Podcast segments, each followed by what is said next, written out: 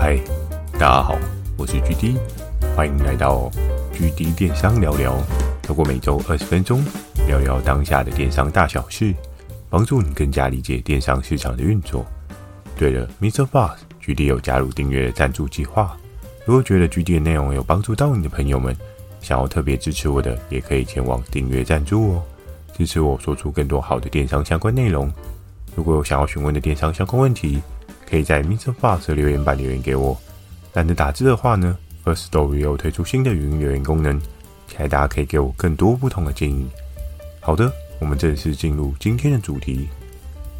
今天这一集呢，要来跟大家聊到的是年后电商可能会遇到的问题哦。我相信每一个人在经营电商的过程当中，或多或少都会遇到一些各式各样的问题哦。伴随着你可以解决的方法，让你自己的电商之路变得更好。有时候碰到的问题，我们也不需要太过紧张、太过的担心。为什么呢？因为当问题浮现了之后，你才知道，诶，你有什么样的事情可以去执行，可以去优化。那进步呢？你的电商就会越走越 OK 一点哦。如果都没有遇到问题啊，相对来讲，那反而会是一个很大的问题，代表的是你太过顺遂，后面的问题会越来越大哦。因为有一些东西呢，都是在你做到一定的规模，你才会遇到。就像我跟很多合作伙伴聊天常聊到的，诶，其实真的不同的 level 的合作伙伴，他们所遇到的问题啊，会不太一样。像之前讲到的，可能比如说像是个体户的 Mr. Job，他的问题呢，跟 M 夫人的问题呢，就真的是天差地别哦。两个人思考逻辑跟两个人的策略打法，有着天与地的差别。所以在电商里面啊，你时常都需要解决问题。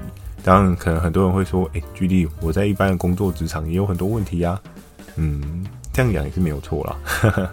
但是我觉得人生当中就是要把握每个问题，那你将这些问题去做一些解决呢，你的人生就会再往上更迈一步哦。好的，那话不多说，我们就直接进入我们今天的主题内容哦。那第一个，你在年后电商可能会遇到问题，会是商品成本飙涨的问题哦。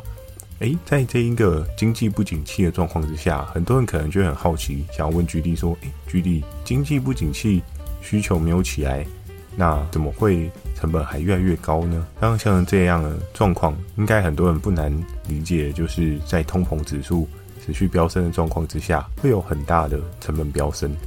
可是这个其实，在前面一波电商环境当中，已经有所提升了。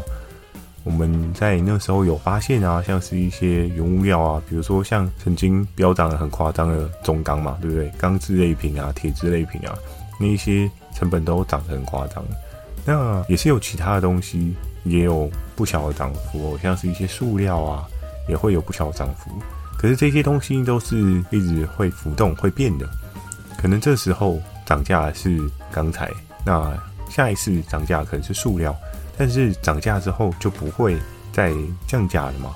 这件事情就要去看说，诶，市场供需原则，如果需求跟供给失衡状况，很有可能价格又会再降下来哦。就像是在疫情后的疫情商品，可能它就会有一个迅速降温的可能性。那在这样的状况之下呢，就会有一个不一样市场态势的发展哦。所以商品成本飙涨的部分啊，就只是单独是通膨的问题吗？我们可以去思考一个更源头的问题哦。在现在台湾经营电商，我相信至少有八到九成的人都是从大陆进货。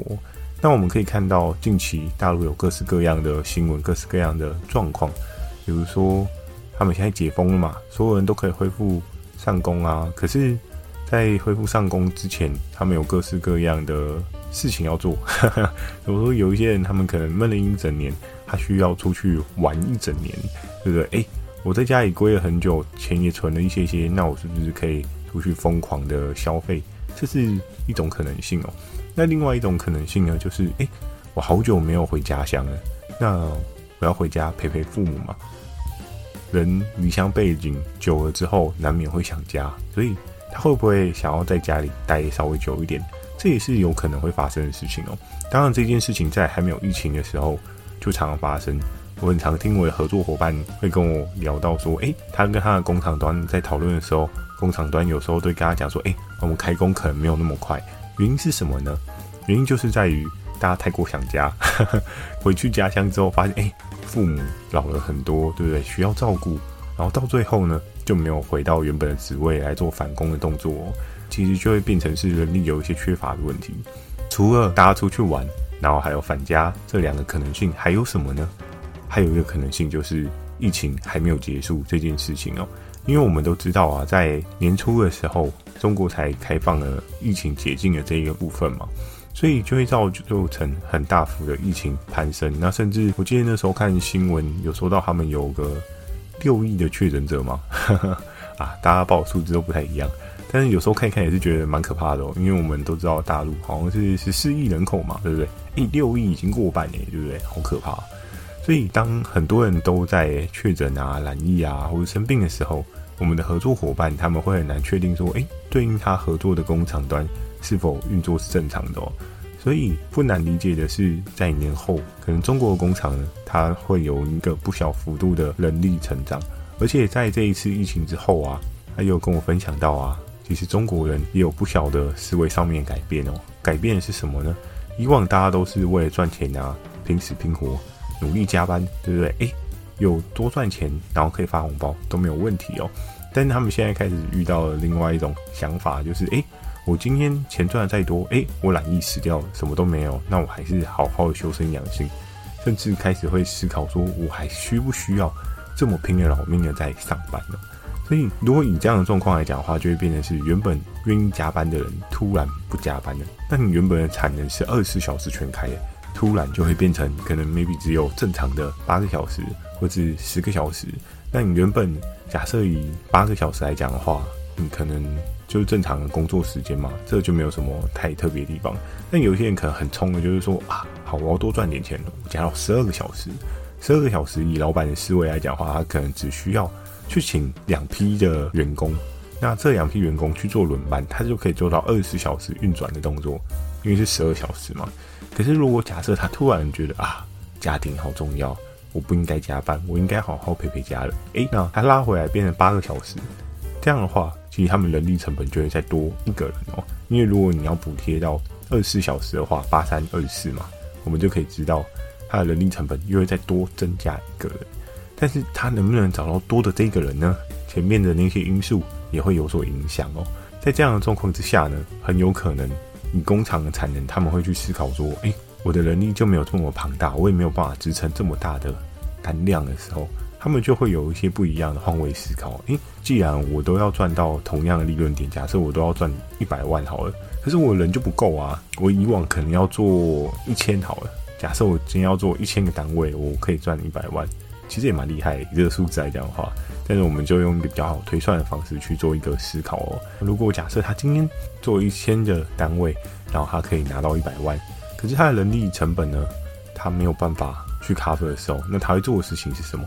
诶，我今天把价格稍微抬高一点，我可能卖八百个单位，我就可以赚到一百万；又或者是我只卖五百个单位，我就可以赚到一百万。那在这样的状况之下呢，产品的成本势必一定会往上涨哦。而且这件事情呢，有可能是全面性的哦。很多人可能会说啊，GD，可是我在经营电商的时候，我也可以就是货比三家不吃亏啊，总是会让我比较便宜的那一家嘛。但比较便宜的那家呢，真的会比较好吗？你的商品的 quality 真的会好吗？你的售后会不会很重？它是不是东西会给你比较拉差一点？这都很难说。所以在年后啊，成本飙涨这件事情是一件可预期的事情哦。当然，很多人会用另外一种思维切入，是说市场上面需求没有这么大，那相对来讲的话，供给过大，价格会滑落。当然，这一个切入点，我觉得也是也是蛮正确的哦。只不过相对来讲的话，到底哪一种状况会比较频繁发生，我们就很难去掌握。应该会有另外一种分水岭的概念哦，就是比较强势热销的商品呢。就会发生像我刚刚讲的那样的状况，人力不足，那我就把单价拉高来卖。但是刚刚讲到另外一种状况，就是降价来销售这种东西，有可能就是它的销售本身就没有很强势的突出的状况，所以就会变成是它逼不得已，它降价，它去做抛售。可是市场上面的需求是等于零。那降价买来，理论上我相信以合作伙伴端如果做这样的生意啊，铁定是赔钱的哦。所以在这样的状况呢，你需要在新的一年好好想一下，这一个商品飙涨的状况，你应该要怎么样去做应对哦。那接下来呢，下一个问题是什么？下一个问题呢，就是每年大家都一定会发生的，进入淡季之后没有订单哦。我们都知道啊，每年在过年之后都会有一个不小的淡季哦。这个淡季呢，是淡到非常可怕的淡。有经营过电商的人，大家或多或少都有经过这样的事情。当然不巧的，如果你今年才要开始经营呢，嗯，好，那你要先想好，因为这个淡季真的会很淡哦。如果你真的要找员工啊，又或者是你真的要做什么很大的努力啊，有可能你的努力会没有对应的收获。因为在过年的时候，大家都把子弹都已经打完了。所以子弹打完呢，不仅仅只是平台销售端啊，又或者是合作伙伴端，他可能买广告、投广告啊，已经用到一个极致，已经用到一个没有办法再用的状况。更可怕的是，消费者端也是另外一个问题哦。因为消费者多半意思呢，大家在过年花钱一定都不会手软嘛，对不对？就可能有的人会出去玩啊，有的人可能会打了没天没夜的麻将啊，对不对？就是有各式各样让你花钱的可能性，包含在过年的时候，你买各式各样的东西啊，也有可能会变贵哦。我还记得我在最近有看到一则人家呃爆料公社的讯息吧，就说他去年货节买的时候被坑了。这一袋呢，人家问他说要不要凑到两百块，然后哎就称一称，才一百五而已啊，还要他多凑这么多，而且后来回去发现，哎一斤好贵啊，对不对？有时候人在那个当下，因为你都觉得是办年货、年货节一定是很凶嘛。可是殊不知呢，过年的商品啊，都是商人很赚一波的市场，包含很多礼盒，其实里面都没有太多的东西，但是它就可以卖比较贵。为什么？送礼要让人家有一种澎湃的感觉啊，一种让人家觉得物超所值的感觉啊，所以他们会用各式各样的包装，让你觉得很澎湃嘛。所以在这个过程当中啊，就会有各式各样的。可能性哦。那回到刚刚讲到的淡季没有订单这件事情呢，是每年经营电商你都会遇到的一个最大的问题哦。尤其是二月到三月这个时候，那可能三月过后会稍微好一点，天气转热了，又或者是诶，有一些人可能开始出国旅游了，对不对？像我们知道疫情好像貌似快要结束吗？我也不知道是不是快要结束。但看起来就是要结束不结束的状况。不过现在以很多媒体业者来讲的话，我们可以看到很多 YouTuber 都开始出国了，所以其实这个出国的效应呢，一定会一直往上走。过往出国比较夯的，除了寒假、暑假以外啊，还有上半年很多公司都还正在慢慢的走回正常轨道过程当中，很多员工呢都会将特休使用在这个时候哦，所以在这个时候就还蛮重要的。那进入淡季没有订单，所以你也会遇到各式各样。假设你今天已经是一个有规模的电商公司的话，哇，那你的人事成本就是一个很大的问题哦，对不对？诶，没有单，啊，我要怎么支撑员工的薪水，对不对？其实我还蛮常跟我的合作伙伴有在聊天哦，有时候他都说啊，有时候淡季的时候真的都只能捏紧自己的屁股撑过去，对不对？为什么呢？因为真的订单量很少啊。但是订单量很少的状况，他还是要努力去试试看嘛。用一整年去看这件事情来讲的话，可能就会稍微比较好一点了。如果假设你今天只单看一个月，你会觉得哇，天哪，这个月到底在干嘛？怎么都没有订单，对不对？但是这件事情是可预期的一件事情，而且如果以现在新闻面来讲的话，很多人都说二零二三经济不会好到哪里去，尤其在上半年可能会有点糟糕。对，那在有点糟糕的状况之下，电商要喷单的可能性就会变得更小哦。除非你真的很猛，找到很厉害的爆品，又或者是你切入对的时事点，你就会有一波还不小的订单可能性。不然，其实二月、三月啊，这时候你订单不多是一件蛮正常、蛮常有的事情哦。但是你说，如果在二三月你要踏入电商，可不可以？如果假设你今天不是以一个大规模公司来进场的话，我觉得。小规模个体户的测试啊，是一个很好的入手点。就是你可以在这时候慢慢的去构筑出你的斜杠人生，对不对？但是如果假设你今天是一个进场就要做大规模，嗯，好，你加油，我祝福你，真的会有点可怕，还是要稍微思考一下，再做接下来的布局哦。好，今天要讲到最后一个年后电商你可能会遇到的问题哦，这个问题是什么呢？就是平台的规则是否又会调整哦？这里讲到的平台其实很通泛，各式各样你想得到的平台都有可能哦。大到的，比如说像大家都知道的某某 PC Home 雅虎嘛，对不对？简称大购，又或者是更耳熟能详、更贴近生活周遭的虾皮啊，嗯，WiFi 露天下还没有人在用，其实我不太清楚诶。但是虾皮一定是大家最常接触的一个平台嘛，对不对？所以在年后这些平台会不会又有爬树上面跳涨？诶，这件事情真的不好说哦，因为在整个环境状况的影响之下，这些平台他们也需要找到一些新的出路哦。可能有的平台他会卖你广告，有的平台他会跟你说你要买什么样的工具才能够帮助你销售更好，又或者是他希望你做一个大幅度的调整，比如说像是图文上面的调整啊。有时候平台他们会有一些图文上面的调整，是依据对应投放渠道的一些规则要求哦，像是 Google 或者 Facebook，他们都会有一些他们对应特殊的要求，比如说要去背图啊，或者是多大的 size 啊，那就会变成是说，诶，你过往在进这些平台的时候，你可能没有这个 size 哦，你要再花人力去处理这件事情。有时候我跟我的合作伙伴讲说，诶，你需要准备这个素材的时候，他要说，啊，真的假的？全部都要再做一轮哦。疯了，对不对？当然，如果你是那种可能今年或去年才刚进场的电商新手，你可能就不会觉得很累。但是经有一长段时间呢，你就会觉得啊，天哪，我 item 数这么多，哦，我都要名我几年。可 是这时候就会有一个很大的规模落差，就是有规模的人，或是你有专属美编的人，这件事情可能就没有这么有难度。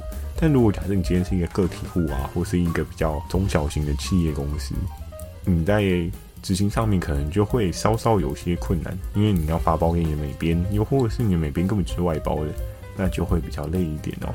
所以平台的规则调整这件事情呢，是有可能的，因为在这个行业，它相对来讲的话，并不是非常的上升指标。就我们可以看到，电商虽然俨然已经变成是一个未来的趋势。但就像之前的集数有跟大家讲到，实体通路也想要夺回它的宝座嘛，对不对？所以以这样的状况来讲的话，就会有一定的力道拉扯哦。那在这个过程当中呢，他们也会有一些规则的调整，去让他们有一个更好的应对方式哦。爬树的调整呢，这件事情是很有可能发生，尤其像是虾皮的部分哦。如果大家有在网络上面看到一些虾皮的新闻数据啊，就可以大概知道的是，诶。他们今年也是一个痛定思痛、忍痛的一年哦，所以在银根缩紧的状况之下，爬树在调涨是非常有可能的哦。而且我在前一段时间呢、啊，我也听了很多合作伙伴分享，说啊，虾皮越来越难做，趴数也越来越高啊，再高下去的话，哪一天会不会追上大狗也不知道。但是我觉得要追上。雅虎 PC Momo 这件事情应该还有很长一段距离吧，因为毕竟他们的 percent 体大概就是在那个水位，你跟雅虎 PC Momo 比起来的话，还是相对来讲比较低一些啦。而且以门槛来讲的话，确实也是比较低。但是有时候在做电商很可怕的事情，低门槛相对竞争度就爆高。所以为什么很多坊间的人会开虾皮的课程啊？不是没有道理的，因为竞争度高，每个人。都自己有有一手的好牌嘛，就像过年可能你会玩扑克牌一样，对不对？每个人手上，诶，谁手上有梅花三啊？谁手上有大老二啊？谁手上有铁支啊？还是谁有同花顺啊？对不对？诶，每个人牌不一样，就会有不同的调性哦。当年后啊，平台规则如果调整了，你是不是又跟得上平台的调整呢？很多的规则调整，平台都会以自己的出发点去让自己变得更好，当然也会以消费者的出发点去变得更好。但是以经营电商的合作伙伴来讲的话，遇到这个问题，你有没有办法去跟得上？这又是另外一个很重要的问题哦。怕的是跟不上，那接下来就会很困扰，就很辛苦。可是我们回到第二点，稍微做一个结束的讨论啊。诶，既然接下来的二三月要进入淡季了，你也是有很多的方向可以去做努力哦。这一件事情呢，就非常值得你去思考看看了。好的，今天的这一集呢，就简单的跟大家分享到这边。喜欢今天的内容，也请帮我点个五颗星。如果想要询问电商的相关问题，也欢迎大家到 MixerBox 留下你的反馈及问题，或是可以 Firstory 语音留言给我。如果觉得 GD 的内容帮助到你的朋友们，想要特别支持我的，也可以前往订阅赞助哦，支持我说出更多好的电商相关内容。我会在 Facebook 跟 IG 不定期的分享电商小知识给大家，记得锁定每周二跟每周四晚上十点的 GD 电商成长日记，以及每周日的晚上十点 GD 电商聊聊哦。最后呢，要来跟大家聊到的这个问题是什么呢？就是很好奇，想要问大家，诶，你觉得除了我刚刚前述讲到这三个电商年后的问题以外，还有什么样的问题是你觉得会发生，但是 GD 我可能没有提到的？也欢迎大家在下方的留言处或是语音留言回复给我，让我们一起来思考一下，还会有什么样的问题发生。当你回复了你的问题之后呢，我也会尽所能的去回复你的问题哦。每一则留言我都亲自看过，所以大家放心，不会漏掉的。好的，那就这样子喽，祝大家有个美梦，大家晚安。